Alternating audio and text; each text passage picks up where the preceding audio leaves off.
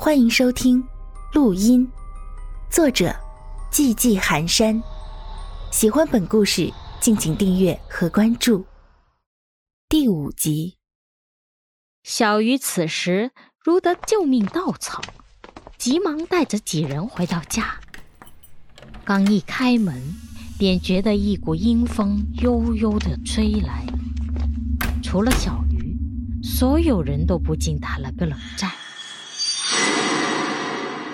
修月道：“小鱼啊，你家可真冷啊！冷有吗？我觉得挺好的呀。”小鱼奇怪的回道。风老头闻言，抬头仔仔细细的看了一遍小鱼，这才发现。原本在小鱼眉心的黑气，已然扩散到了整个面部。这黑气隐约组成了一张人脸，一张女人的脸。这脸发现方老头在看，便露出了一个阴毒的笑。方老头知道，这竟是个怨气冲天的厉鬼。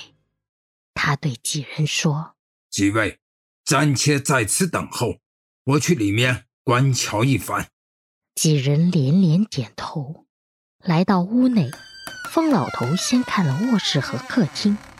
这里和所有女生的住所一样，除了有点脏乱，倒也没有什么别的问题。他一间一间的查找，却都没有发现有什么问题。奇怪，这屋里如此阴冷。定有鬼物作祟，方才如此，怎会不见？他只好叫了小鱼，询问可还有没查看的地方。一问小鱼，才知道原来还差录音室没去看过。小鱼的录音室很是狭小，建在阳台上，是用磨砂玻璃占出来的一个小小的房间。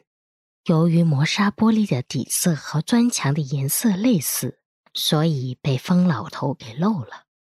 就在风老头推开玻璃门的一瞬间，一股黑气迎面扑来，风老头却不闪不避，任由黑气而来。结果黑气尚未及面，就消失不见。此乃幻术。所谓幻术，便是施术者利用人们的心理所营造出来的种种符合心境的幻觉。如果当真了，便会受到伤害；而如果坚守住本心，便能丝毫不损。方老头抬眼观瞧，只觉整个录音室里阴气森森，尤其是电脑前的那套装置。更是黑气如墨翻涌，就是他了。现在的当务之急还是寻到这几样物品的来处，好对症施药。他来到小鱼几人的近前，开口道：“这屋里有鬼物。”在说完这一句话，几个女生就被吓得哇哇大哭，一边哭一边求方老头救他们。方老头几次制止，都没有办法让他们停止哭闹，只得无奈作狮吼状，大喝：“别哭了！”几人闻得这一惊雷一般的声音，纷纷止住哭泣，泪眼婆娑地望着疯老头，一脸的可怜巴巴。疯老头这才接着道：“我们得找到这些鬼物的来处，才有机会消灭它。”你们去寻找它的来历，我去做些准备。现在是中午十二点，我们兵分两路，晚上七点在小鱼家会合。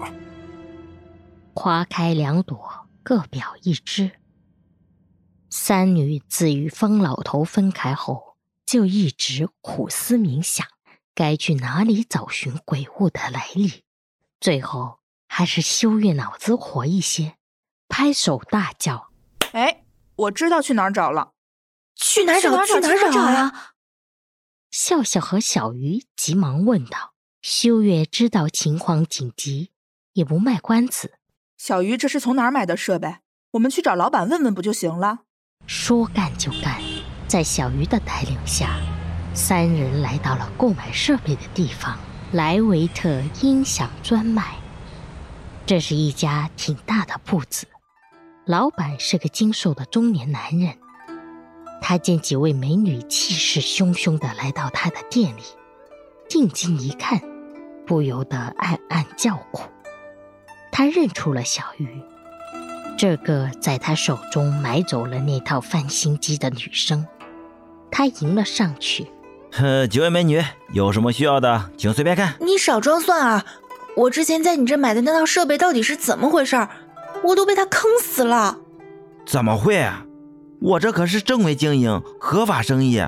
我这里卖出的每一部设备都是完好的。少废话，老娘没空听你在这瞎扯淡。我这设备有问题，我都找人看过了。不过我今天来也不是非要让你退货，只要你告诉我这设备是你从哪里进的货就行。不过你要是死不认账，那我就只能打三幺五热线了。我要曝光你这黑店。小鱼在炸他。看他有没有什么要说的。小鱼半真半假的威胁他，老板迫于压力，只得说出了一个地址，不停的抱怨着：“我就只知道这些了。这设备是我从他手里收来的。那老头看起来挺可怜的，我一时好心，也是被猪油蒙了心，才收了那套设备。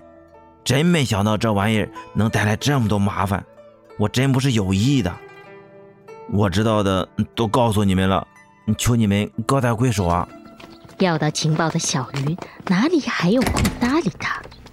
招呼上其他两人，按照地址出发了。按照老板给的地址，三人找到了那位老人家。